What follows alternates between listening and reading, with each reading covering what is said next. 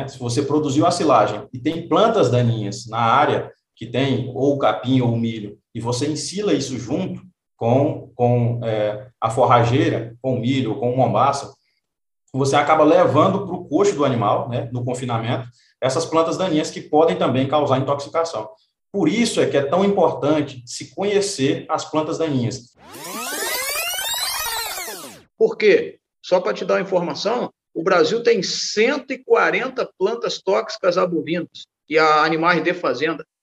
Isso é somente para o acadêmico, o professor universitário do assunto, é que consegue entender essas plantas todas. O pobre coitado do veterinário de campo, ele tem que ser capacitado, Johnny, e, e, de reconhecer as principais plantas da sua região, que vão ser quatro ou cinco, não vai passar muito disso. Algumas plantas do cerrado, elas têm uma palatabilidade muito boa. Então, mesmo que você tenha forragem de qualidade em oferta, né, em qualidade e quantidade, o animal ainda vai consumir. Isso aí é um exemplo, né, são as favas, a gente tem a fava danta, a fava de bolota.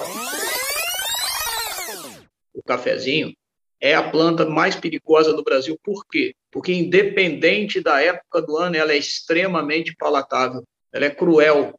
Ela mata em janeiro com pasto viçoso. Ela mata em agosto com pasto tórrido. Precisa de um grama de planta por quilo.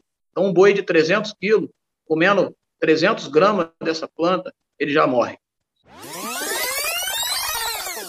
Olá, saudações. Esse é o Clube do Produtor um podcast feito especialmente para você que trabalha, produz e vive no campo. O Clube do Produtor é produzido pela Agrominas e você pode nos acompanhar todas as semanas no Spotify, no Anchor ou ainda receber nosso conteúdo por WhatsApp.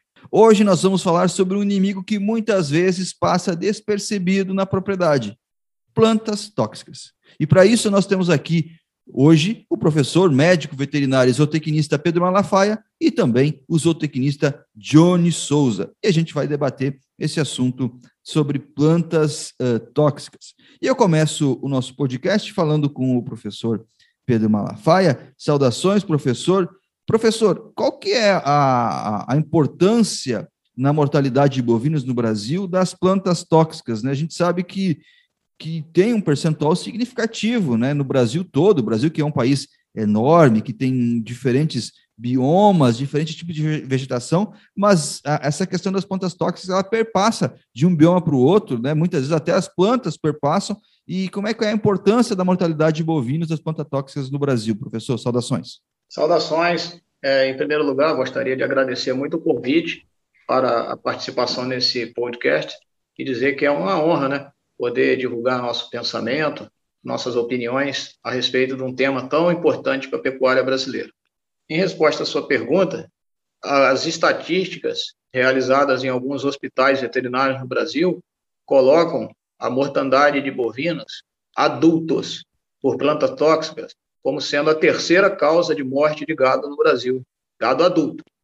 Então, a primeira causa é a raiva, transmitida pelo morcego hematófago, a segunda causa, o botulismo, secundário à deficiência de fósforo, que os animais acabam roendo osso nas pastagens e se intoxicando pela toxina botulínica. E, em terceiro lugar, lugar as, os acidentes, por, as intoxicações por, por plantas tóxicas. Porém, é importante deixar claro que essa ordem ela é muito variável. Por exemplo, em alguns biomas brasileiros ou em alguns locais do Brasil, não temos botulismo. Então, as plantas tóxicas sobem para a segunda colocação. Tem determinadas regiões no Brasil que a incidência de raiva é muito pequena e de botulismo também. Então, que é o caso de algumas regiões de Minas Gerais. É, as plantas tóxicas assumem a primeira, de cara, de cara, a primeira colocação. Então, ou seja, é, é estimado uma mortandade aproximada, isso é muito difícil de calcular, mas existem informações muito, assim, geradas em universidades, que por volta de até 100 mil, 120 mil bovinos adultos são perdidos todo ano no Brasil pelas plantas tóxicas. Até porque me parece que esse número pode ser muitas vezes até subestimado, né? Pode passar à margem das estatísticas, né, professor? Sem dúvida, essa, esses números são gerados nas escolas de veterinária, através de necrópsias, de materiais prontuário, ou seja, se a gente tem dúvida de algumas doenças, né, em relação à mortandade, a, a mortandade por plantas tóxicas tem uma, uma, na nossa forma de ver, é bastante subestimado. A região norte, então, você imagina na região norte, na Amazônia, no Pará, no, no Rondônia, a quantidade de animal que morre por semana ou por mês, que não tem a mínima chance de ter sido examinado por um colega veterinário. Então, realmente, esses números são, são números muito abaixo daquilo que a gente tem de ideia. Muito bem, eu tenho aqui também o zootecnista Johnny Souza. Johnny, você lida diretamente com produtores, você trabalha na assistência técnica. Como é que o produtor hoje ele enxerga as plantas tóxicas e se isso foi mudando nos últimos anos? A gente sabe que antigamente é, principalmente no Tocantins, em alguns lugares que você atua com mais propriedade, é, tinha muito medo, mas conforme a, a, o avanço da mecanização, isso foi desmistificando ou ainda tem, é, é, se fala muito de plantas tóxicas? Como é que o produtor lida isso no dia a dia, Johnny? Júnior, como é que você está? Júnior, deixa eu te falar. É, em, em, relação a como o produtor vê isso, é, talvez a gente ache que que a mecanização em si ela tenha é, elevado, né, ou diminuído a quantidade de, de casos de intoxicação por planta, planta tóxica, mas o que a gente vê no campo é que o pessoal ainda tem muito problema com intoxicação por plantas tóxicas, principalmente pela, pelo fato de que o produtor rural, é, às vezes, negligencia né, o fato de que tem plantas, plantas invasoras no pasto. Então, já que ele não faz, não, não toma os devidos cuidados, acaba que essa, acabam que essas plantas daninhas, elas vão aumentando no pasto e começando a causar problemas, não é isso? Exatamente, mas, mas hoje é, ainda se tem na nossa região muitos é, registros de, de, de, plantas, Johnny? Registros de intoxicação, é, qual que é o problema disso? Não se fazem os diagnósticos corretos. Então, é, acaba caindo para o que o Pedro falou, que o professor Pedro falou, né? acaba caindo nas costas dos, dos acidentes ofídicos. Né? O pessoal fala que foram as cobras que, que acabaram matando os animais, mas eles acabam fazendo aberturas para que os animais façam pastejo é, ou então ramoneio né? dentro das matas. E nessas matas, ou nesses refúgios aí de matas que ainda tem dentro da propriedade, acaba que tem muitas plantas daninhas. Então, é um problema que ainda existe e o produtor rural ainda sofre com isso. Mas a causa especificamente dita, né, ele é, assegura isso, ou então coloca a culpa mais na, é, nas cobras, né, na cascavel. Foi culpa da cobra. Se tocou num ponto importante, professor Pedro, porque aí entra essa questão do diagnóstico que você comentou no, no, na sua primeira fala. É, a gente é tão importante como diagnosticar o animal é, vive o que está passando mal para ter é, o tratamento adequado, é também a identificação disso mais tarde, porque daqui a pouco você tem uma incidência de algo que seja cobra, que seja planta tóxica, que seja alguma outra coisa, raiva, mas você tem uma incidência num grau que às vezes você está subestimando e na verdade é significativo, não é, professor? Sim, é tudo tudo na medicina humana e na medicina veterinária passa obrigatoriamente pelo diagnóstico deveria passar num, num, numa região tão rica quanto o Tocantins, deve passar, né? tem quase que força de obrigação. Isso é uma coisa que a gente tem que falar, que as universidades têm que tocar nesse assunto e fazer com que os profissionais façam o diagnóstico, sejam capazes de chegar ao diagnóstico, porque por ele nós saberemos o que de fato está acontecendo e saberemos traçar o, o que nós chamamos de medidas de, de contraposição, medidas de, de, profilaxia, de prevenção, medidas de tratamento. Eu não posso tratar algo que eu não sei o que é. Eu não posso fazer uma prevenção de algo que não pode existir, que, né, que tem possibilidade de ser é, um sonho, uma, uma, uma causa que não existe. Então, a base de tudo é o diagnóstico. E o diagnóstico de intoxicação por plantas, se você me permite colocar, ele passa obrigatoriamente por algumas fases, que são fases muito bem estabelecidas. Começam pelo, pelo histórico profissional veterinário, ele vai à fazenda, ele conversa, ele coleta informações importantes, que a isso nós chamamos de histórico, quantos animais morreram, qual foi o, o que categoria que morreu, se é bezerro, se é garrote, se morreu outra espécie de animal, cavalo boi, por exemplo, né, ele coleta esse histórico. Depois ele examina os animais vivos, aqueles animais que porventura estejam com enfermidade, estejam com algum sintoma, algum sinal, alguma manifestação. E em caso de encontrar animais mortos ou vivos em estado dramático, o profissional sacrifica esse animal e faz a necrópsia, conforme você falou muito bem no início. Ele vai estudar o, o, o rastro da lesão nos mortos e aí ele vai coletar material apropriado, ele vai enviar isso para o laboratório, e aí sim vem a confirmação do exame necroscópico pelo laudo do laboratório. Ou seja, existe, Júnior e, e Jônio, uma sequência muito orquestrada que é preciso que isso seja é, é, incorporado na alma dos profissionais, sobretudo dos veterinários. Professor, e o que o, o que o senhor acha que acontece que o produtor rural ele não ele não se atenta, por exemplo, a pedir um diagnóstico, pedir que um cara vá lá na fazenda dele, que um veterinário vá lá e faça a necrópsia desses, desses animais. É, esse é um assunto um pouco espinhoso, espinhoso e que a gente tem passado por essa sua abordagem em vários estados. Eu, eu viajo o Brasil inteiro, na época de sem pandemia, claro, viajava dando curso, palestra e fazendo ajuda a fazendeiros. Inclusive estive, estivemos aí no Tocantins há muitos e muitos anos atrás sempre na área da nutrição e doença. Então, o que acontece? Muitas vezes o fazendeiro, ele leva um, um colega, infelizmente, temos que assumir isso, fazer um pouco de meia-culpa, ele leva um colega que ele não tem a formação adequada, sabe, Johnny? Ele é um veterinário, mas a veterinária é o mundo. E o cara sai da universidade ou sai e vai fazer outras áreas, reprodução, vai fazer outras áreas dentro da veterinária, então, o fazendeiro leva esse colega, esse colega não tem uma sólida formação e deixa a desejar no diagnóstico. E, infelizmente, eu tenho que assumir isso, porque eu já estive em fazenda e fiz o diagnóstico certo do que estava matando o rebanho, que era a, o cafezinho, e o fazendeiro disse, mas dois veterinários antes do senhor passaram aqui e falaram que era a cobra que estava matando meu gado. Então, você ainda tem que lutar para convencer o pobre coitado do fazendeiro, que ele é o único que não tem culpa de nada, que colegas passaram antes e fizeram um uma determinado diagnóstico errado. Isso é muito ruim, tá? Esse para mim é o grande vilão. Agora eu dizendo como pecuarista, como irmão de pecuarista. Quando um profissional chega e faz um diagnóstico errado, depois fica muito difícil para a gente dar uma sequência mais é, exata da coisa.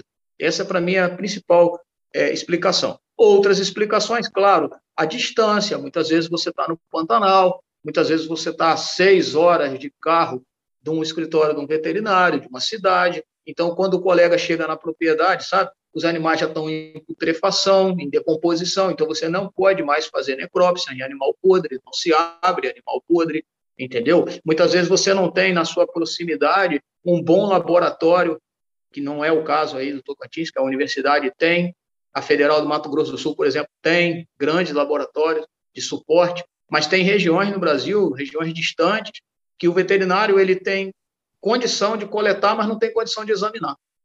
Então tem várias explicações, mas a pior e às mim, vezes até é e às vezes até desculpe interromper o custo-benefício, né, professor? Sim, claro, claro, claro, claro. Esses exames não são muito caros. Eles têm um certo custo, mas não são muito caros. Mas o que acontece para mim, o pior de tudo é quando o profissional vai na fazenda, tem toda a chance do mundo, Júnior, de fazer um bom trabalho e o faz errado. Sendo profissional, isso para mim é dramático. Mas eu tenho constatado isso, e não, é, não sou só eu, não. Vocês acham que essa dimensão toda do Brasil, o Brasil é um, um local onde se tem, sei lá, 95, talvez um pouquinho menos, talvez um pouquinho mais, do gado criado a pasto, a maioria deles em grandes extensões de terra e grande quantidade de gado. Você acha que isso influencia também é, nessa subnotificação e também na incidência de plantas tóxicas? Porque daqui a pouco você, você cria um gado confinado, você não vai ter isso, professor. O que, que o senhor acha? Sim, sem dúvida. Isso, plantas tóxicas é um problema de pecuária extensiva, de, ou semi-extensiva, mas basicamente de pecuária extensiva, pecuária de gado criado a pasto. Como você bem colocou, cerca de 90%, 92% do gado brasileiro é criado a pasto. E só uma minoria, que vai aí 5%, 6%, dependendo do ano, é confinada. Só que nós precisamos lembrar, Júnior, e Johnny, esse confinamento do bovino, ele dura três meses. Os outros 24 meses da vida do animal, 28, ele ficou no pasto, onde ele teve toda a chance de encontrar uma planta tóxica. Tá certo? Mas dentro do confinamento, dentro do confinamento é pouco provável que ele vá se intoxicar. Até tem. Mas aí são. É, mas é outro tipo de intoxicação, né? É outra, outra coisa. É, uh, antes, antes de passar a pergunta para o Johnny de novo, Johnny, eu, eu queria que você falasse para mim como é que é, porque eu, eu parto do princípio que conhecer a planta tóxica é, é a primeira maneira de combater ela, né? Eu conhecendo a planta, identificando ela no campo, é a primeira maneira. Como é que é o produtor da nossa região? Ele conhece, em geral, as plantas tóxicas, todas as plantas que estão ali, sabe manusear elas, sabe que período que ela faz mais mal ao animal, menos mal, Johnny? Você que está diretamente com os produtores da nossa região. Na verdade, eles, é, o que a gente sabe é que a gente tem um, uma pequena parte né, de conhecimento sobre plantas daninhas, é, principalmente o produtor rural. Ele vai atribuir muito ao cafezinho, erva de, erva de rato, né? mas a gente, o que a gente vê no campo é que ainda falta muito conhecimento, ainda falta muita é, informação e o que a gente recomenda é que o produtor rural busque informação, busque profissionais qualificados que tenham né, know-how e conheçam esse, é, essas plantas daninhas para fazer um diagnóstico mais preciso. Como o professor já tinha até falado aí, né, é, às vezes no, o custo de, de você pedir uma necrópsia né, para um veterinário, ele se paga, porque na verdade você vai estar encontrando o problema que está acontecendo na fazenda. Né? Você vai estar encontrando o real problema e não é, mascarando aquele problema. Quando você associa não é, mortes por intoxicação com outras coisas, você acaba que você não resolve o problema e no próximo ano, é, ou nos próximos anos, você ainda vai estar com o problema na propriedade. Então, você vai perder animais. Hoje a gente sabe que se você pegar uma, uma, uma vaca aí, com um bezerro ela vai estar mais ou menos 5 mil, 6 mil reais.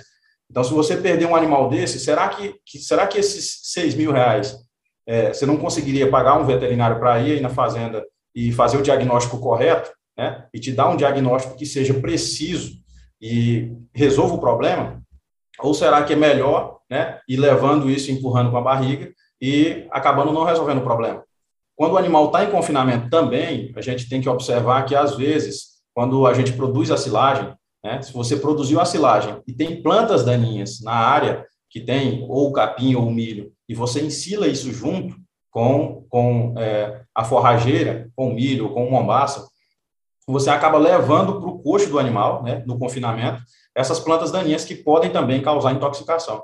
Por isso é que é tão importante se conhecer as plantas daninhas. Hoje, hoje o conhecimento está tão mais fácil né, de, de, de você ter ele em mãos. Hoje você procura, você procura alguns informativos, a Embrapa mesmo tem alguns informativos, a UFT já publicou, publicou alguns trabalhos relacionados a plantas daninhas. Então, você já consegue, né, você como produtor rural ou técnico, consegue pegar o ter em mãos e saber, né, identificar uma planta daninha e tomar esse tipo de cuidado, né, não, não fazer silagem com, com, em uma área que tem planta daninha, né, ou se tiver planta daninha, a gente tem que fazer o controle, alguma coisa do tipo.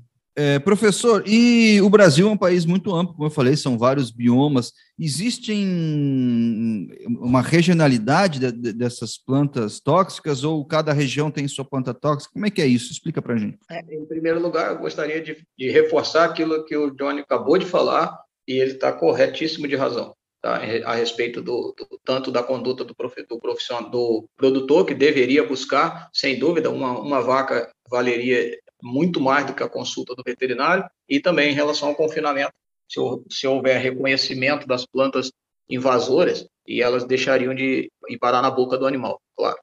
É, em relação à sua pergunta, sim, há uma classificação de plantas em relação à sua regionalidade.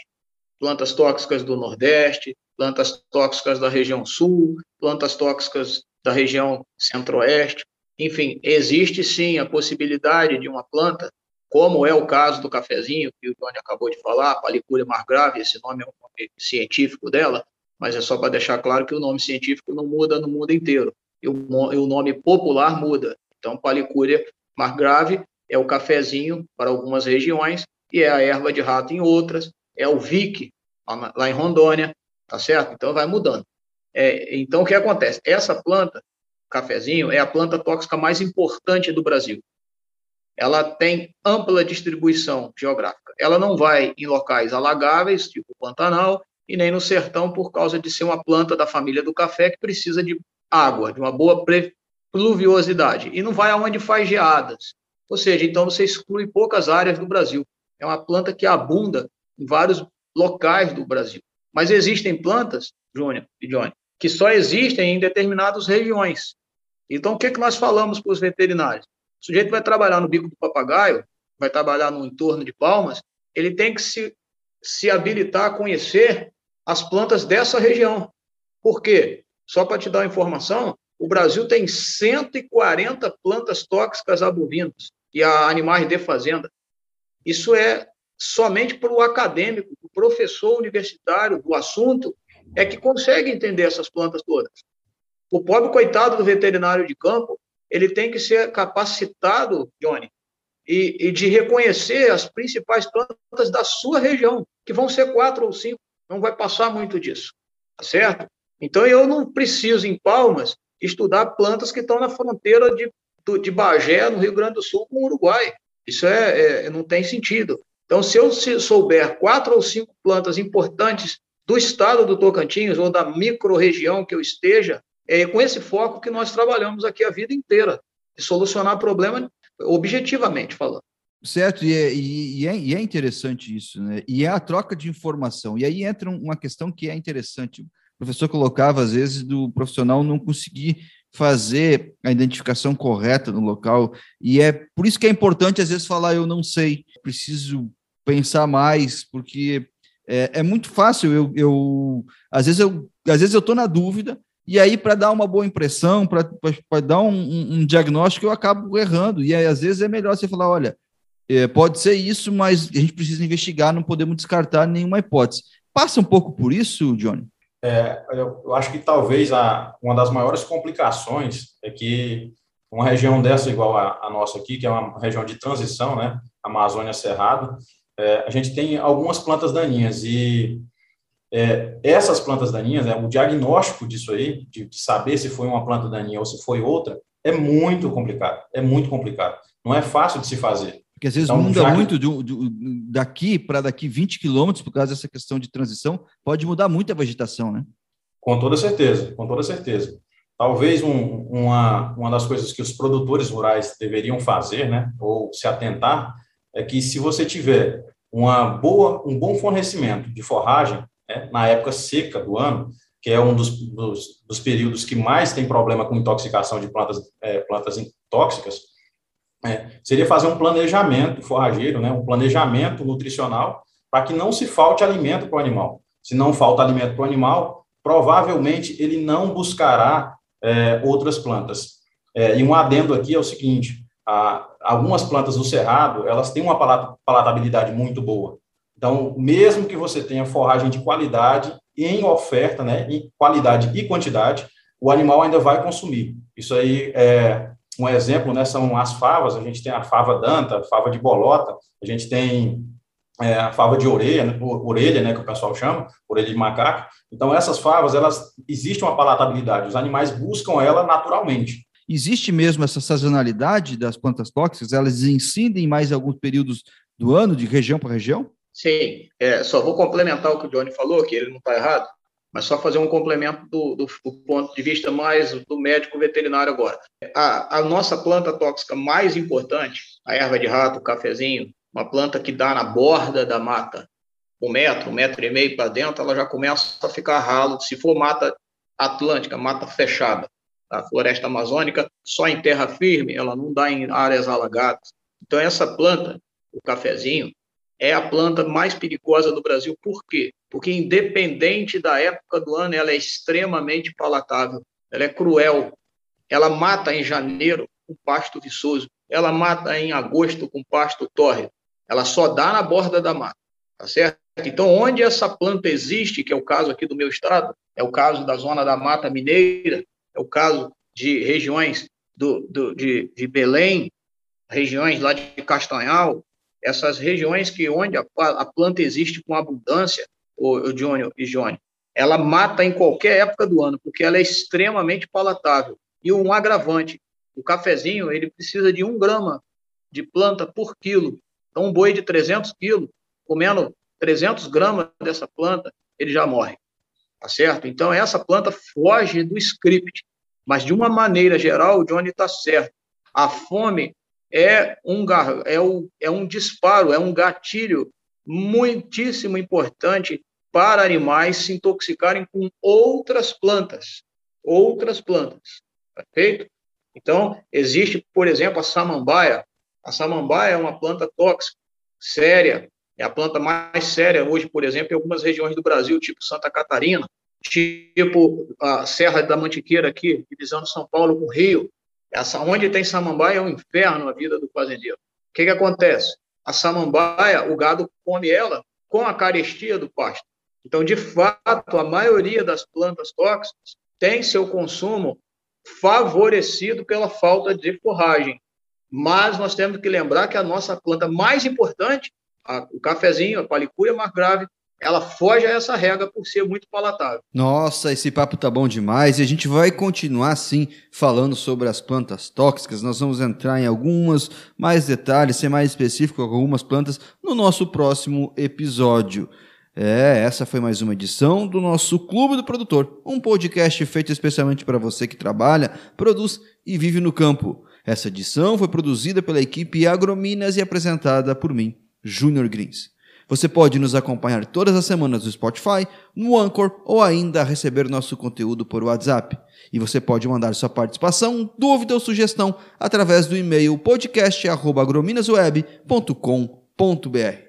Eu vou ficando por aqui e nos encontramos na próxima semana com mais um podcast Clube do Produtor. Até mais.